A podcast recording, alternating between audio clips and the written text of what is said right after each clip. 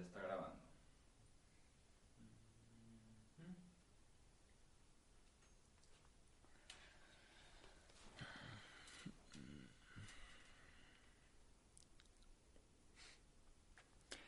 ¿Qué tal amigos? ¿Cómo están? Bienvenidos al podcast de Hablemos de Fútbol y Tres y Fuera. Yo soy Jesús Sánchez y es un placer que estén con nosotros nuevamente listos para seguir con estas previas divisionales. Ahora es el turno del norte de la conferencia nacional.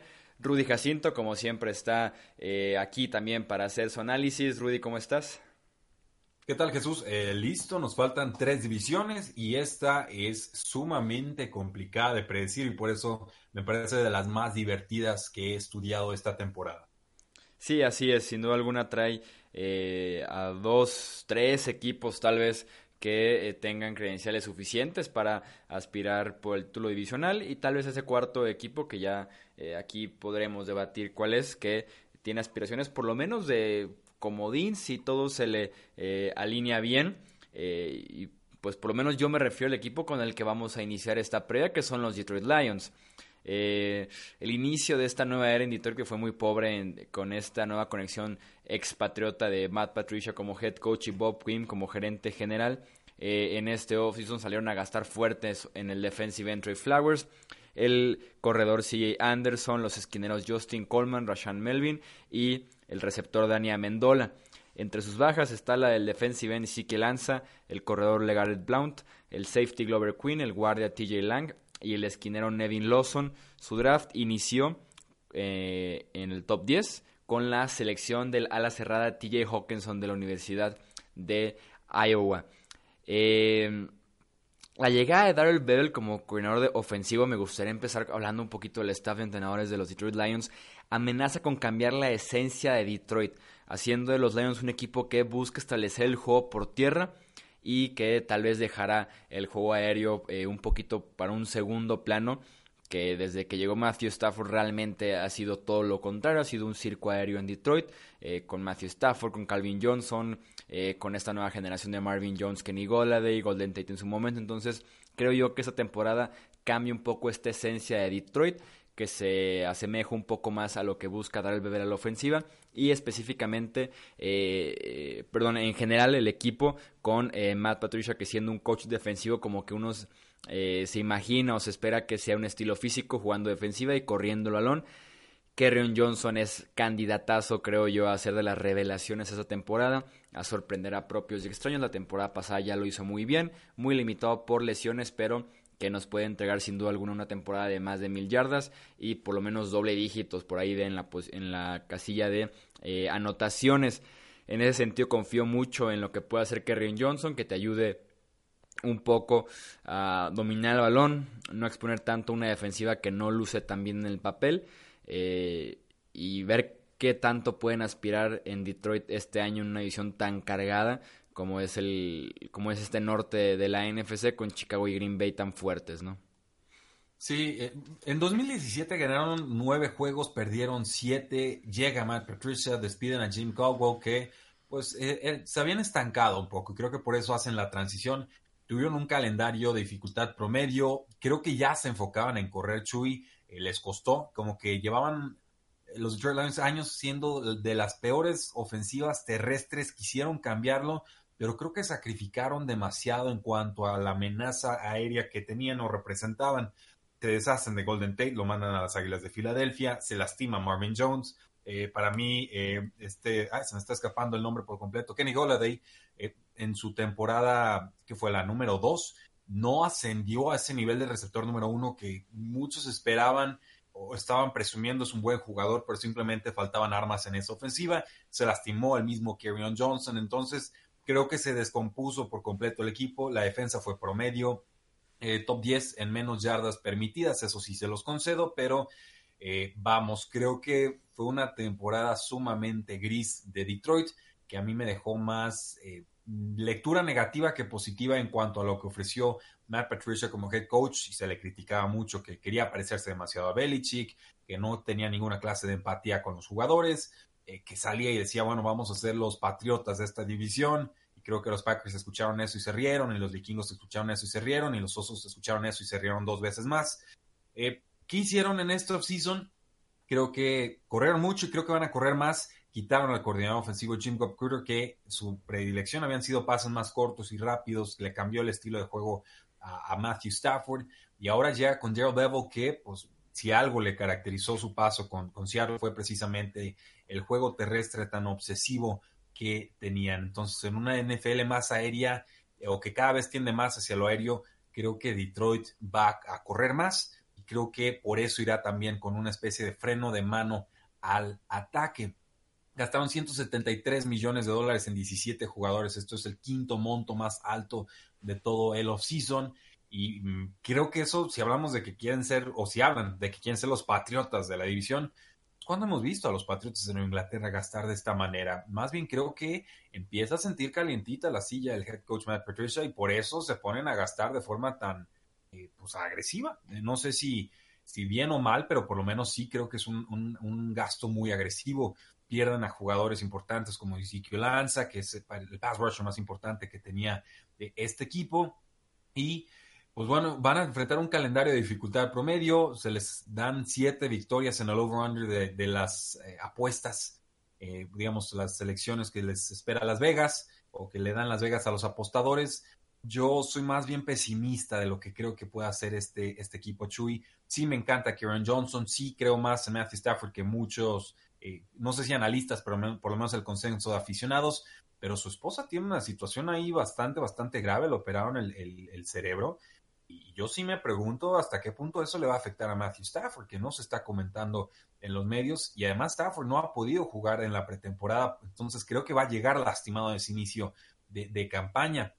En líneas generales, eh, una ofensiva capaz, pero no espectacular, con un head coach que como coordinador defensivo a veces cumplía, a veces no. Como head coach creo que nos ha quedado de ver muchísimo y pues vamos analizando si quieres el costado defensivo eh, del balón, pero creo que los Detroit Lions van a ser de promedio para abajo en cuanto a ofensiva.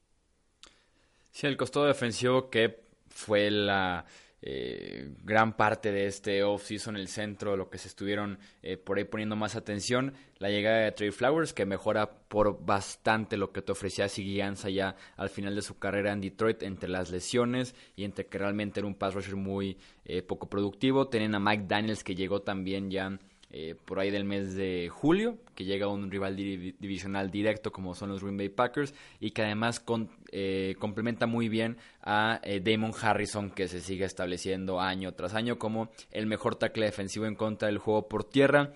lo de Gerard Davis es preocupante no solo porque no se ha podido desarrollar como el linebacker de primera ronda que todos esperaban que pudiera eh, sacar ese potencial, sacar ese provecho de ser un pick alto y le suman todavía una lesión en el tobillo que lo podría dejar eh, fuera el primer mes de eh, temporada que apenas sufrió en la tercera semana de pretemporada. la secundaria también tiene una inversión fuerte este offseason que es la de Justin Coleman que se había desarrollado principalmente como slot cornerback con los Seattle Seahawks y que se consolidó también como uno de los mejores en esa posición en la NFL, llega a Detroit. Eh, y veremos quién puede tomar el rol de número 2, porque está muy claro que Darius Slay es de los mejores eh, número 1 en la conferencia nacional. Tienes a Justin Coleman como número 3 y veremos quién levanta la mano entre Rashan Melvin, que lo hizo muy mal en Oakland la temporada pasada. Está Jalen Tabor, que es una ex selección de segunda ronda. Entonces la competencia está ahí entre ellos dos. Es clave ver quién puede ser el número dos para apuntalar bien ese grupo de esquineros. Eh, y sí, la defensiva tal vez no es la más talentosa, sí es mucho mejor que la que presentaron el año pasado, pero que no me convence al 100% con lo que hicieron. Creo que no es suficiente y además Matt Patricia realmente no es el genio defensivo que tal vez eh, podría elevar el nivel de esta defensiva en términos generales. Eh, yo tengo a, Detroit con un récord de 6 y 10 en esta, en esta temporada 2019. Sí, e, espero mucho del pass rush. Creo que ahora sí se reforzaron bastante, pero la secundaria queda mucho de ver. Hay posiciones todavía debilitadas. Yo tengo a Detroit esta temporada con 5 victorias y 11 derrotas. Más o menos andamos por el, mismo rango. Pasamos ahora con los Green Bay Packers, que me atrevo a adelantar son mis favoritos para ganar esta división en 2019. Eh, se movieron mucho, se movieron mucho y muy bien en este off-season, empezando por el cambio en el staff de entrenadores. Llega Matt LaFleur a ser el nuevo head coach de los Green Bay Packers después de un paso complicado, sobre todo al final de eh, Mike McCarthy, que salió a mediados de la temporada pasada. Eh, durante el off-season se enfocaron bastante en el costado defensivo. Ahí vienen sus principales tres firmas de la agencia libre: los pass rushers Sadarius Smith y Preston Smith, el safety Adrian Amos, y en la línea ofensiva llegó Billy Turner. Entre sus bajas nos encontramos la del tackle defensivo Mike Daniels, eh, los linebackers Clay Matthews y Nick Perry, el esquinero Bashad Brilland y el receptor Randall Cobb. Su draft eh, inició con la selección del defensive end Rashan Gary. Como les decía, eh, la temporada de Green Bay al final de cuentas va a depender siempre de la salud de Aaron Rodgers, que se espera que se mantenga sano, pero luego viene por ahí un golpe de Khalil Mack, eh, un golpe de Anthony Barr y termina con la temporada de los Green Bay Packers desde el primer mes prácticamente la campaña. Suponiendo que Aaron Rodgers va a estar sano en este inicio de temporada y que se puede mantener de esa manera, me gusta muchísimo el roster que plantean los Green Bay Packers eh, para este 2019. Antes de pasar con el costado ofensivo, que es el que me parece el más interesante, eh, empecemos por el costado ofensivo. Eh, Davante Adams que está consolida, sí, sí, sí, sí, sí, como el mejor eh, receptor de este roster, el mejor receptor de esta división y compitiendo también por ser el mejor de la NFC por ahí junto a Michael Thomas de Nueva Orleans. Eh, Marqués Valdés Scanling me encanta este año como jugador revelación. Creo que está listo para dar el siguiente paso como número 2. Eh, por ahí muchos hablan de Jerónimo Allison, pero yo sigo confiando en Valdés Scanling. Los Packers le dieron el voto de confianza eh, y bastante fuerte durante la agencia libre y el draft. Varios pedían receptores para los Green Bay Packers porque no era suficiente con este con Davante Adams y con el grupo de receptores jóvenes que había detrás de él, pero confiaron en Marqués Valdés Scanling Creo que se ve la producción, se ve el talento, se ve el potencial al final de la campaña anterior y que ya dejó muy atrás Equanimo Sam Brown y que va a robarle muchísimos targets a Jerónimo Allison y algunos a, Davante Adams. Veremos qué puede hacer también este juego por tierra con Aaron Jones que a mí me gusta intermitentemente. Entre lesiones, entre suspensiones, entre que dice que está fuera de forma o que ahora sí ya está en buena condición física. Sigue siendo intermitente lo que podemos esperar de Aaron Jones, que parece que toca el balón y lo hace muy bien, sobre todo cuando lo comparas con los acarreos de los otros corredores de los Green Bay Packers. Creo que la ofensiva en términos generales está en un buen estado, fuera de la posición de la cerrada que entre Jimmy Graham y Mercedes Lewis ya no haces ni uno solo que sea efectivo, pero la ofensiva creo que está en un buen estado siempre cuando está Aaron Rodgers sano y con un Matt LaFleur que realmente no le hemos visto eh, pues muchas credenciales en la NFL con todo y que es un coach ofensivo donde ha estado más recientemente con los Tennessee Titans. No fue tan destacado su paso en Tennessee como para verlo ya como head coach, pero en términos generales creo que te puede, que te puede cumplir eh, como play caller. Depende obviamente mucho de la relación de Aaron Rodgers, pero creo que la ofensiva eh, pasa a dar un paso atrás para que el costado defensivo sea el protagonista de estos Green Bay Packers. Sí, eh, reflexiones muy interesantes las que planteas, Chuy. Yo soy de la idea de que en este inicio de temporada la defensa va a ser la que va a levantar la mano, en lo que la ofensiva empieza a carburar, a entenderse, y entonces ya veríamos una ofensiva más completa, más complementada hacia la segunda mitad de temporada. Eh, Matt LeFleur pasa de ser el coordinador ofensivo de Titans al head coach de Packers. ¿Quién es Matt LeFleur? Bueno, él ya trabajó con Kyle Shanahan con, los Falcons, él ya estuvo debajo de Sean McVay con los Rams. Eh, eso sí, con los Titans preocupa el 2018 porque fue un ataque muy terrestre y un ataque muy ineficiente. Creo que se deriva de la lesión de Marcus Mariotti que por eso se volvieron más conservadores. Pero Aún así, ahí tenemos la, advertencia de lo que podría ser una ofensiva sumamente eh, terrestre y que quizás le robe algo de magia o de oportunidades al brazo de Aaron Rodgers. Creo que si se cargan tanto hacia el juego terrestre, ahí sí tendríamos un problema. Eh, cuando hablamos de ofensivas balanceadas, creo que muchos equipos en la NFL piensan que en la mitad de las oportunidades tengo que correr y en las otras mitades de oportunidades tengo que pasar. Y no, yo creo que ser una ofensiva balanceada más bien debería significar que tiene respuestas para toda clase de problemas o planteamientos que te pueda dar una defensiva. Si una situación te exija correr, que puedas correr. Si una situación te exige pasar, que puedas pasar. Y eso para mí es un verdadero balance ofensivo. Entonces, se vuelve una de las historias más importantes en esta temporada el ver la química que pueden desarrollar el nuevo head coach Matt LaFleur con Aaron Rodgers, un coreback veterano de 36 años, que ya es un viejo lobo, ¿no? Con el colmillo todo retorcido. Y le van a pedir hacer cosas no que no sepa hacer, sino cosas que no ha hecho quizás desde el 2011 o el 2012. Eh, play actions van a ser corridas por zona, que le dé la espalda a la defensiva. Creo que son cosas que Aaron Rodgers puede hacer perfectamente bien, pero que en la ofensiva de Mike McCarthy no le habían exigido. Entonces yo por eso creo que sí va a funcionar este planteamiento ofensivo nuevo. Solamente tengo la preocupación de qué tanto vayan a enfatizar el juego terrestre, porque si se cargan demasiado, creo que por ahí se les escapa la eficiencia eh, ofensiva. Nathaniel Hackett también llega como coordinador ofensivo. Él fue antes coordinador ofensivo de los Jacksonville Jaguars. Otro al que le gusta correr muchísimo. Por ahí se le eh, escapó eh, la oportunidad de llegar al Super Bowl con la remontada de los Patriotas en el cuarto cuarto, pero es, me queda como advertencia. Se mantiene Mike Pettin como coordinador defensivo, me parece una sabia decisión. Empezó bien la defensiva de los Packers, pero eh, bueno, se le fueron lastimando muchos jugadores y ahí es donde se volvieron mucho más vulnerables. me gusta muchísimo Aaron Jones, los corredores más talentosos en toda la NFL, por tema de suspensiones y por lesiones.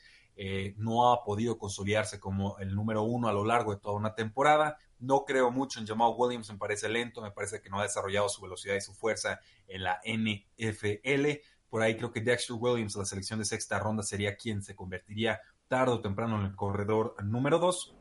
Eh, eh, Marqués Valdez Scantling sí ascendido, receptor número dos del equipo, pero es más todavía una amenaza profunda por su velocidad que por un gran desarrollo técnico y demás.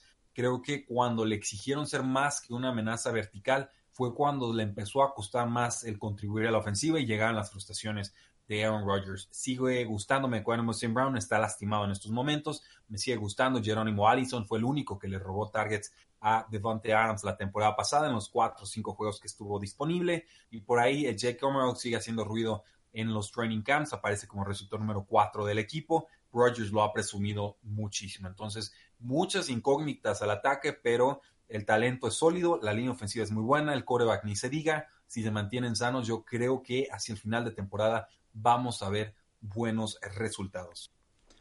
Sí, en el costado defensivo ya decíamos las principales eh, adquisiciones de la agencia libre.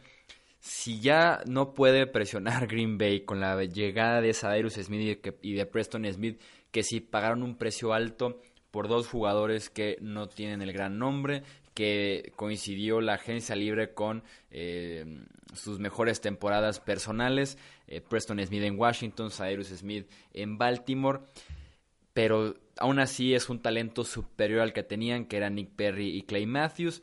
Sí o sí deben empezar a producir estos pass rushers por los extremos. Desafortunadamente ya no está McDaniels en esa línea defensiva. Me hubiera encantado verlo junto a Kenny Clark, junto a Dean Lowry, junto al eh, novato de primera ronda que también llegó. Entonces, eh, Rashan Gary, me encantaría ver esa línea defensiva con McDaniels, aún así quitando Daniels y metiendo eh, por ahí el talento que tiene Rashan Gary, podríamos presentar unos cinco frontales bastante talentosos y que estarían constantemente llegando al coreback.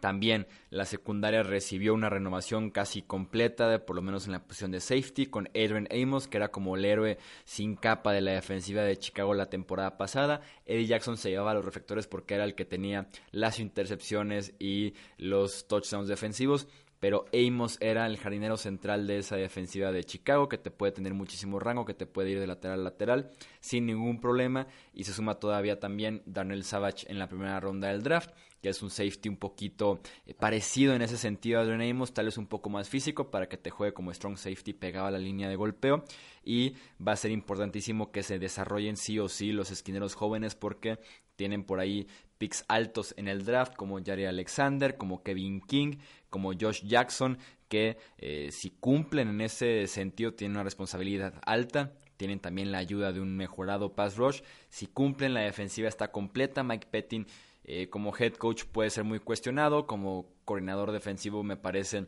una de las mejores opciones que hay actualmente en la NFL y creo que tienen los ingredientes suficientes en Green Bay para presentar una de las mejores defensivas que han tenido en un muy buen tiempo. Sí, poco que agregar. Solamente con el lado ofensivo, solo con Jay Sternberger, el tight end de Texas A&M, lo tomamos en tercera ronda. Eh, no me sorprendería que en esta temporada desplazara a, Jimmy Graham. Eh, creo que va a ser más eficiente que el año pasado. Creo que no lo convertían en opción principal al ataque y en la medida en la que lo busquen más en esta ofensiva, en primera o segunda lectura, va a contribuir más, porque así es como él ha producido en la NFL. Eh, me parece que los safeties que toman a Adrian Amos y a Renell Savage son casi clones en cuanto a su posible versatilidad en este esquema defensivo. Y lo recuerdas, Chuy, cuando hablábamos de los cornerbacks en el 2018 como prospectos, Jair Alexander de Louisville era de los jugadores más atractivos, más arriesgados, de los que más le ponían la mano a la pelota. Lo que vi de él en esta temporada eh, de novato me gustó bastante. Entonces yo sí creo que la defensiva va a ser asfixiante, que va a ser muy distinta a lo que hemos estado viendo en tiempos eh, recientes por la eficiencia y efectividad que va a tener. Y yo por eso me atrevo a darle a los Packers una predicción de 11 victorias y 5 derrotas, que entiendo es muy agresivo, pero el over-under en las apuestas es de 9 victorias y creo que pueden superar esas expectativas. También yo los tengo con un 11 y 5 y como decía al inicio, eh, como campeones de esta división eh, norte de la NFC. Eh, pasamos a los Minnesota Vikings, eh, un equipo que se quedó corto de lo que esperábamos de ellos en 2018, apenas un récord de 8, 7 y 1. Eh, sus principales altas en la línea ofensiva, Josh Klein y Dakota Dossier, Jordan Taylor el receptor y realmente no muchos nombres tan interesantes. Sus bajas sí son un poco más importantes, el tackle defensivo Sheldon Richardson, los safeties Andrew Sendejo y George Iloka y el corredor Latavius Murray. Su draft empezó con la selección del centro Garrett Bradbury, que era considerado el mejor liniero interior que tenía este draft 2019 y que llega obviamente a ser titular inmediato en la línea ofensiva de los Vikings, que lleva buen rato siendo el talón de Aquiles de esta franquicia. Bradbury que llega a desplazar a Pat Alflane, quien fue el centro la, la temporada pasada y según Pro Football Focus fue el peor centro de la NFL, así que por lo menos en esa parte Bradbury no lo puede hacer eh, mucho peor. Eh, Dalvin Cook, que eh, vuelve a los emparrillados, que regresa después de múltiples lesiones en sus primeras dos temporadas en la NFL, creo que se va a convertir en el caballo de batalla de esta ofensiva y es el que va a ir dictando el ritmo. Sabemos muy bien que Mike Zimmer decidió cambiar su staff de entrenadores la temporada pasada porque no corrían lo suficiente, así que el mensaje es muy claro. Mike Zimmer quiere que corran. Eh, llega Gary Kubiak como asesor ofensivo, creo que es el puesto oficial. Llega realmente a trabajar con esa línea ofensiva, a mejorar eh, con su esquema que tiene de bloqueo por zona, que ha sido muy efectivo en Houston, fue efectivo en Denver y ahora viene a probar esa efectividad a ver si también tiene resultados con la terrible línea ofensiva de los Vikings la combinación de Gary Kubiak, eh, Kevin Stefanski como coordinador ofensivo, Mike Zimmer y su mentalidad de correr la bola, convierten a Dalvin Cook en una opción bastante interesante y la línea sí es mejor del año pasado. Mencionamos ya Bradbury, Josh Klein llega a ser el guardia derecho titular de esta línea ofensiva también. Veremos si Alfline en una nueva posición eh, mejora ligeramente de lo que vimos de él la temporada pasada y por eso es que los Vikings cambian un poco su identidad con todo que tiene Stephon Dix, Adam Thielen en la posición de la cerrada Kyle Rudolph, Dalvin Cook es quien va a eh, mandar y es quien va a establecer si los Vikings están para cosas grandes y pueden dominar la bola, dominar las posiciones de eh, un partido, o si podemos depender nuevamente de Kirk Cousins, que eso no es bueno.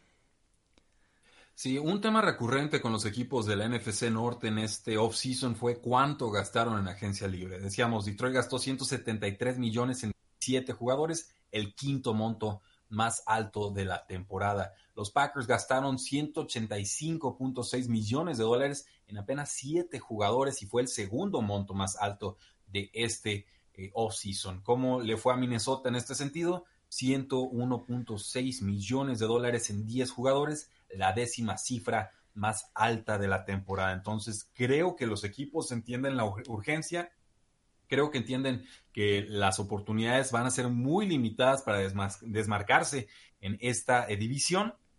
Pero para mí un tema recurrente en el análisis de equipos en esta offseason es ver cuáles equipos tienden más al pase y cuáles equipos están tratando de regresarse a una era que ya no existe, enfatizando de sobremanera el juego terrestre. Creo que ahí es donde queda atrapado el head coach de los vikingos de Minnesota, Mike Zimmer, una mente defensiva brillante, pero al igual que Matt Patricia, empieza a meter la cuchara en el costado ofensivo del balón y ahí claramente quedan en desventaja contra otra clase de mentalidades más agresivas, más eficientes. A mí me gusta más, por ejemplo, cuando un Bill Belichick, mente defensiva, deja que su coordinador ofensivo haga su trabajo. O cuando un Sean McVay, que es una gran mente ofensiva, deja que Wade Phillips se encargue del lado defensivo del balón. Cuando los head coaches defensivos empiezan a querer imponer ese control de balón y más bien limitar oportunidades rivales que realmente producir puntos y meterle esa clase de presión a los rivales, creo que ahí es donde los juegos se vuelven más apretados y los equipos empiezan a eh, dejar ir juegos que tendrían que estar ganando. Por supuesto, esto significa que podemos esperar una gran temporada de Dalvin Cook, pero Dalvin Cook no ha terminado sano ninguna de sus temporadas y por eso creo que se vuelve más importante Alexander Mattison, el corredor número 2 en esta ofensiva que acaban de tomar en esta clase de, de novatos. Un corredor que no tiene tanta línea recta, tiene adecuada agilidad, buenos brincos, poder en zona roja, un jugador muy interesante. Creo que me gusta más Mike Boone, quien actualmente es el corredor número 3 del equipo pero por Draft Capital le van a dar más oportunidades, por lo menos de entrada, a Alexander eh, Mattison.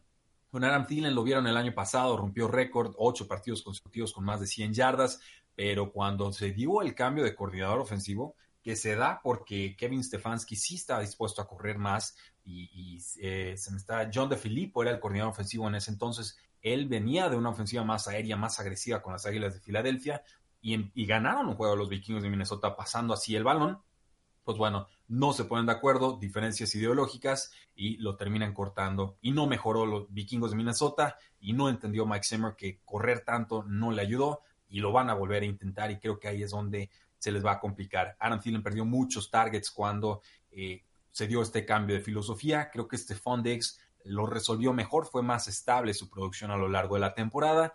Y lo, de, lo que tenemos que ver es, bueno, ¿qué vamos a esperar de Kirk Cousins en esta segunda temporada ya en la misma ofensiva en teoría, pero eh, costando mucho dinero, lo cual complicó la inversión que podían realizar los Vikings de Minnesota en este offseason y en realidad sin muchas armas ofensivas nuevas. Renovaron a Kyle Rudolph, pero llega Herb Smith como ala cerrada en novato, un jugador que me gusta mucho, gran boxeador, buenas manos, genera algo de yardas después de recepción.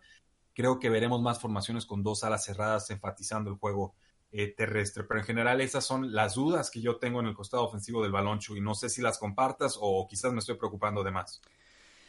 No, creo que no es tan bueno el estado en el que se encuentran actualmente. Eh, los Vikings creo que hacen bien siguiendo esta imposición de alguna manera de correr más la bola. Creo que es lo correcto siempre cuando Dalvin Cook se pueda mantener sano, que sí ha sido un tema importante.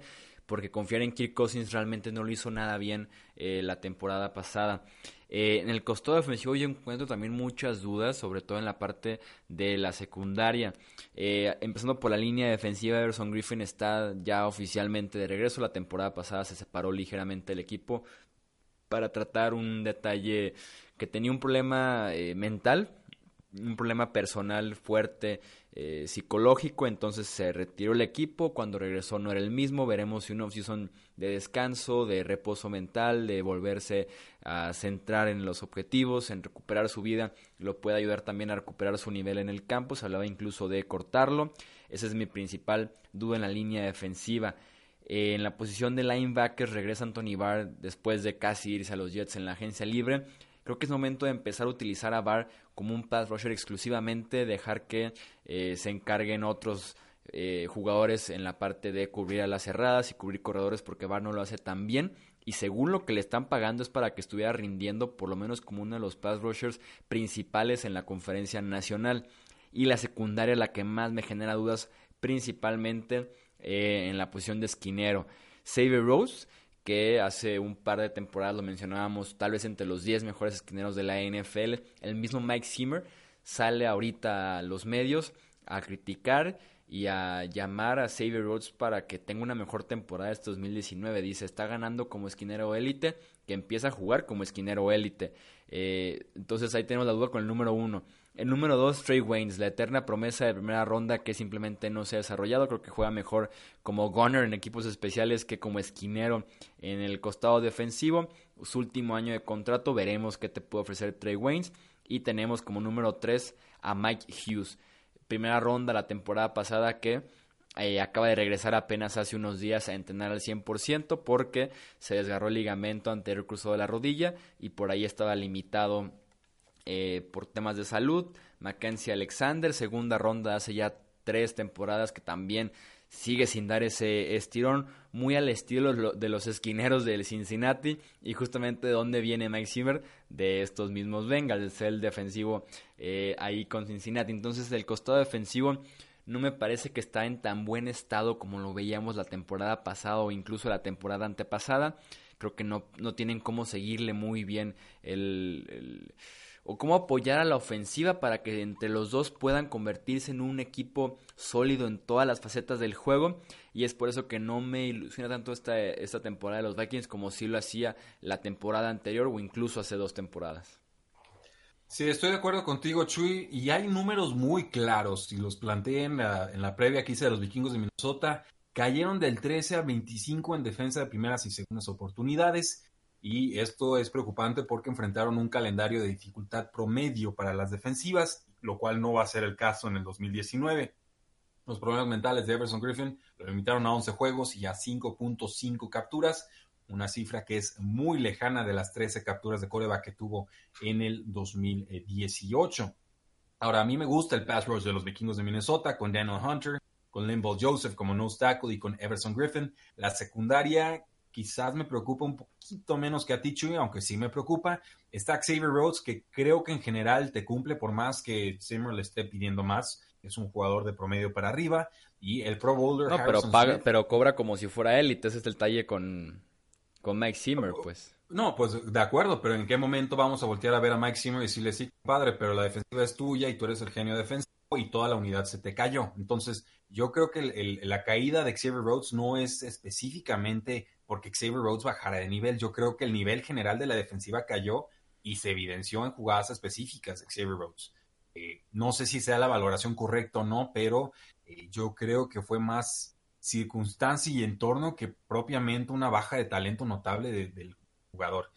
Fue la impresión que me dio eh, viendo juegos de Minnesota el año pasado el, puesto de cornerback número dos, eh, que lo salve Dios porque no sé quién demonios lo va a cubrir. Yo pensaría quizás que Holton Hill sería el cornerback número dos, pero está suspendido ocho juegos, entonces eh, va a ser un, hueco muy, muy notable a la defensiva. Sobre todo lo que me preocupa con los Vikings de Minnesota, más allá del juego terrestre tan enfatizado que quieren establecer, es que no le ganan a los equipos ganadores a domicilio. Es un equipo que desde que entró Mike en el 2014 no le gana a los equipos complicados a domicilio. Así fue como yo pronostiqué la temporada de los vikingos de Minnesota. Creí que les iba a dar nueve victorias. Finalmente, escogiendo pick por pick, terminé dándoles eh, diez. Pero en verdad, eh, creo que están un paso detrás de Green Bay y creo que están un paso detrás del siguiente equipo que vamos a comentar. Sí, yo a los Vikings los tengo con un récord de nueve victorias y de siete perdidos. Y para cerrar eh, con esta división eh, norte de la NFC, vamos con el actual campeón de esta división, los, los, los Green Bay, los Chicago Bears. No, te eh, matan, Chuy, cuidado. Eso, apenas en 2019, ¿no? Estamos hablando ahorita de 2018. los Chicago Bears que se movieron bastante en este off-season. Sus altas, la del safety Jaja Clinton Dix, el esquinero Buster Screen, el receptor Cordarel Patterson, el running back Mike Davis y el línea ofensivo Ted Larsen. Entre sus bajas encontramos la de Jordan Howard, el corredor, el safety Adrian Amos, el esquinero Bryce Callahan, el pateador afortunadamente Cody Parkey y el ala cerrada Dion Sims. Su draft inició hasta la tercera ronda por cambios que habían hecho por Khalil Mack para subir el draft pasado y tomaron a Jordan Howard en esta, eh, perdón, a David Montgomery en esta tercera ronda. El costado ofensivo de los Bears se ve justamente muy beneficiado por la llegada de David Montgomery, un corredor que eh, te rompe 10 tacleos en un solo acarreo sin ningún problema, si no es que busquen sus highlights de David Montgomery en Iowa State y se van a dar cuenta de eh, lo que les digo. se acomoda ligeramente mejor que Jordan Howard en el esquema eh, ofensivo que tiene Matt Nagy, que es por eso que Howard sale, llega a Montgomery. ¿Qué tanto le gustaba a los Chicago Bears eh, David Montgomery en este draft? Eh, mandaron primero a Jordan Howard en Filadelfia. llega el draft como el equipo con menos selecciones Chicago después del cambio de Khalil Mack y también insisto por subir selecciones en el draft anterior y a pesar de este poco capital que tenían en el draft, subieron posiciones para asegurar a, David Montgomery, que se convierte automáticamente en la mejor opción que tiene Chicago para correr el ovoide. Tariq Cohen está sí o sí eh, ligeramente desplazado para ser más bien como un arma ofensiva que Matt sabe utilizarlo muy pero muy bien como corredor como receptor, alineado en el slot para jugadas de truco y también en ese mismo rol tiene ahora una nueva arma ofensiva que es Cordarel Patterson. Creo que junto a David Montgomery, eh, Tariq Cohen está Cordarel Patterson y entre estos tres pueden dictar muchas cosas de lo que puede hacer Chicago a la ofensiva porque eh, sorpresa, sorpresa, no confío gran cosa en eh, Mitch Trubisky tampoco esa temporada en la NFL, no lo hice la temporada anterior, tampoco lo hago esta, creo que sigue siendo muy inconsistente, eh, tanto en sus decisiones como en su precisión, como que no encuentra al 100% su estilo de juego. creo que Matt Nagy, por más que ha tratado de esconderlo ligeramente con tantas jugadas innovadoras y diferentes, al 100% no lo ha podido lograr, siguen dependiendo en algún momento de Mitch Trubisky, que por ejemplo en los playoffs lo hizo bien, pero que en temporada regular ganaron en varias ocasiones a pesar de lo que estaba haciendo el coreback de los Bears. La inversión es fuerte alrededor de él y creo que la ofensiva está en una, en una buena posición por el talento que existe alrededor del coreback. Sí, la pregunta es Mitch Trubisky, o sea, simplemente un año más en la Nagy sabe diseñar ofensivas peligrosas. Creo que en los momentos estratégicos nos bailó y se puso nervioso y nadie lo criticó, ¿eh? porque se habla mucho de la patada que falló Cory Parkey, pero no se habla de que los Osos de Chicago decidieron no mover más las cadenas e intentar una patada de cuarenta y tantas yardas en vez de mover el, balón dos o tres veces más, que creo que todavía lo podían hacer. Y el pateador falla por unas cuatro o cinco yardas, entonces, o, menos, porque termina dándole al, al poste. Mitchell Trubisky, gran corredor, gran atleta, tiene un lindo espiral, o sea, el balón vuela bien, pero creo que está todavía muy limitado en cuanto al tipo de jugadas que le están pidiendo. Son dos o tres rutas en realidad, eh, los outs, ¿no? Que empieza a correr el, receptor, el corredor y luego hace el corte agresivo hacia las bandas. Eh, de repente algún pasecito profundo, sobre todo con Allen Robinson, pero en realidad creo que la gama ofensiva o la versatilidad ofensiva todavía está bastante limitada con Mitchell Trubisky en estos momentos. Sé que a los aficionados de los Osos de Chicago no les gusta que les critiquemos a su quarterback, pero eh, ciertamente todavía le falta pasos importantes en su desarrollo.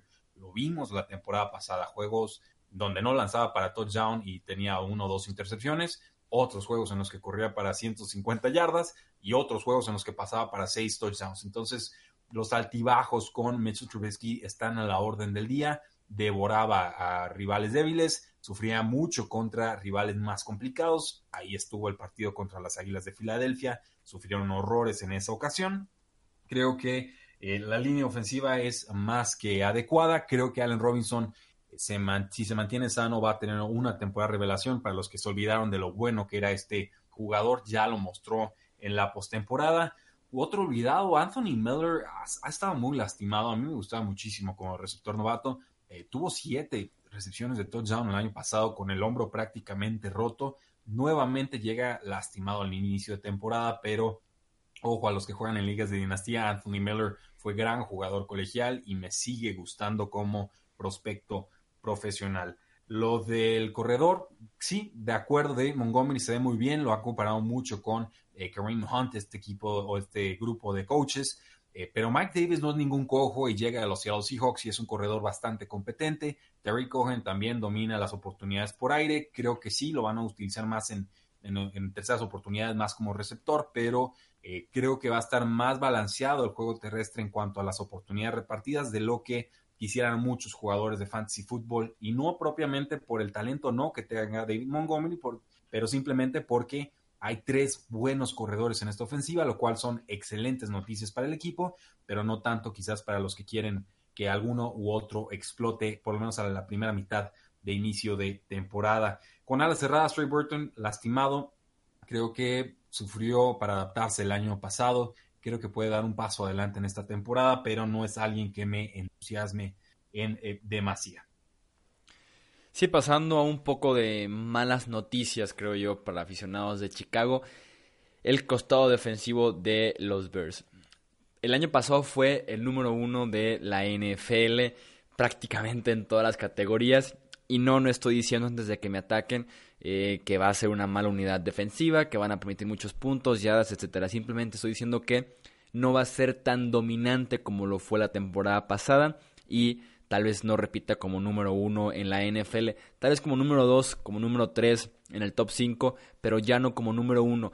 Creo que eh, además de que pierden dos piezas importantes que voy a decir ahorita los nombres de estas dos bajas, eh, el año pasado entre el muy buen nivel que tenían, eh, entre que un poco de suerte con las intercepciones, entre todavía más suerte con las anotaciones a la defensiva y el factor más importante que es quién estaba en la lateral, entre comillas lateral porque Big Fangio entrena desde la cabina de coaches, pero eh, justamente es este nombre el que representa la pérdida más grande. Big Fangio, que era el coordinador defensivo de esta unidad de Chicago, que ya venía de una muy buena actuación con eh, la defensiva de San Francisco hace ya unas temporadas, entonces es realmente su especialidad la defensiva y vaya que lo hace muy bien, lo pierden porque ahora Fangio es el head coach de los Broncos de Denver y los eh, Bears tienen que repatriar a Chuck Pagano, que vuelve a ser coordinador defensivo de un equipo de NFL. La última vez que lo fue, estaba todavía con los Baltimore Ravens. Ahí fue cuando ya salta a ser head coach de los Indianapolis Colts. Una defensiva que nunca pudo reparar, por cierto. Entonces es un reto importante cubrir el puesto que te deja libre Big Fangio. El talento, sobre todo en los siete frontales, sigue estando intacto, sigue estando eh, ahí, sigue siendo de los mejores de la NFL, pero es en, el, en la parte de atrás, en la secundaria, donde tengo mis dudas sobre esta defensiva de Chicago y qué tanto te pueda repetir una temporada como la anterior. Eh, Adrian Amos sale de este equipo, en su lugar se queda Jaja Clinton Dix, que saltó de Green Bay a Washington, a Chicago seis meses prácticamente, y también la pérdida de su esquinero número 3, Bryce Callahan, que sigue a Big Fangio y se va con los Broncos de Denver. Callahan, que era eh, probablemente el slot más productivo y más dominante que tenía la NFL la temporada pasada, ahora ya está en Denver y le deja su lugar al bastante polémico Buster Screener, que tenía sus momentos buenos con los Jets de Nueva York, la mayoría fueron momentos un poco negativos, pero que sigue siendo un titular bastante decente, pero que no se compara con lo que hacía Bryce Callahan. Mismo caso con Jaja Clinton Dix, titular decente que no se compara con Aaron Amos, sobre todo lo que hizo la temporada pasada. Sí, de acuerdo, Chuy. Para los que quizás no conozcan tanto la trayectoria de Fangio o de, o de la diferencia esencial en sus esquemas defensivos, creo yo, es que Big Fangio es más de los cuatro frontales a presionar en todas las jugadas y los de atrás a a, tener quizás eh, algunas jugadas de engaño, pero en realidad es una defensiva que es más estática en cuanto a las funciones que le pide a los distintos jugadores. La pieza clave, creo yo, en los esquemas de Fangio son el linebacker que debe tener mucho recorrido y mucho eh, cuidado con el reconocimiento de jugadas y por eso creo que Raquan Smith fue tan importante como novato en este 2018. Chuck Pagano es distinto. A Chuck Pagano le gustan las formaciones exóticas. A Chuck Pagano le gusta engañar a los mariscales de campo con blitzes sorpresas. Entonces, creo que ese va a ser el, cambio fundamental en la defensiva. Chuck, eh, Pagano con más sorpresas o haces bajo la manga, pero esto no significa que vaya a ser una mejor eh, defensiva necesariamente de lo que presentaba Big Fangio.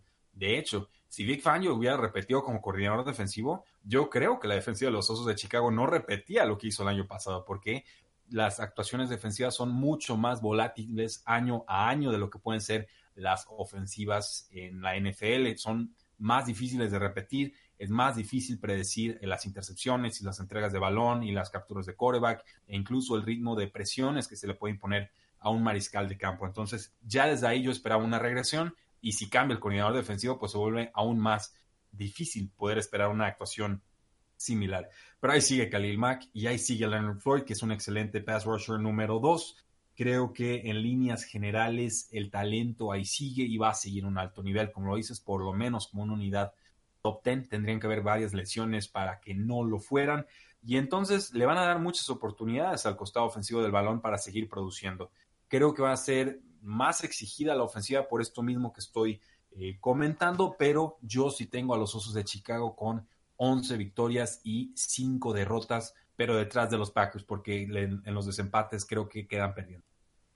Sí, yo los tengo con un 10-6, también segundo lugar de esta división, ambos equipos Green Bay y Chicago en la postemporada eh, de la NFC, que va a estar bastante buena con eh, como luz en las divisiones en, este, en esta liga dentro de la NFL. Los leemos ahora ustedes en redes sociales, Twitter, Facebook, Instagram. Eh, ¿Qué opinan de estos equipos del norte de la NFC? Y nos digan sus predicciones, cómo acomodarían eh, a los cuatro equipos de esta división norte. Rudy, muchísimas gracias por tu análisis como siempre.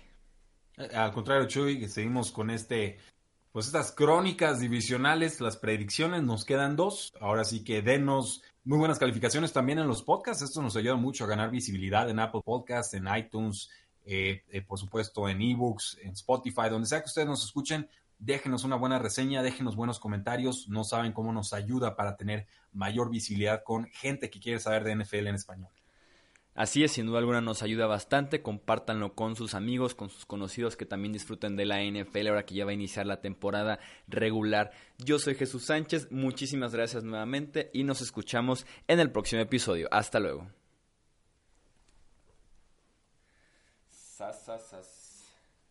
Listo.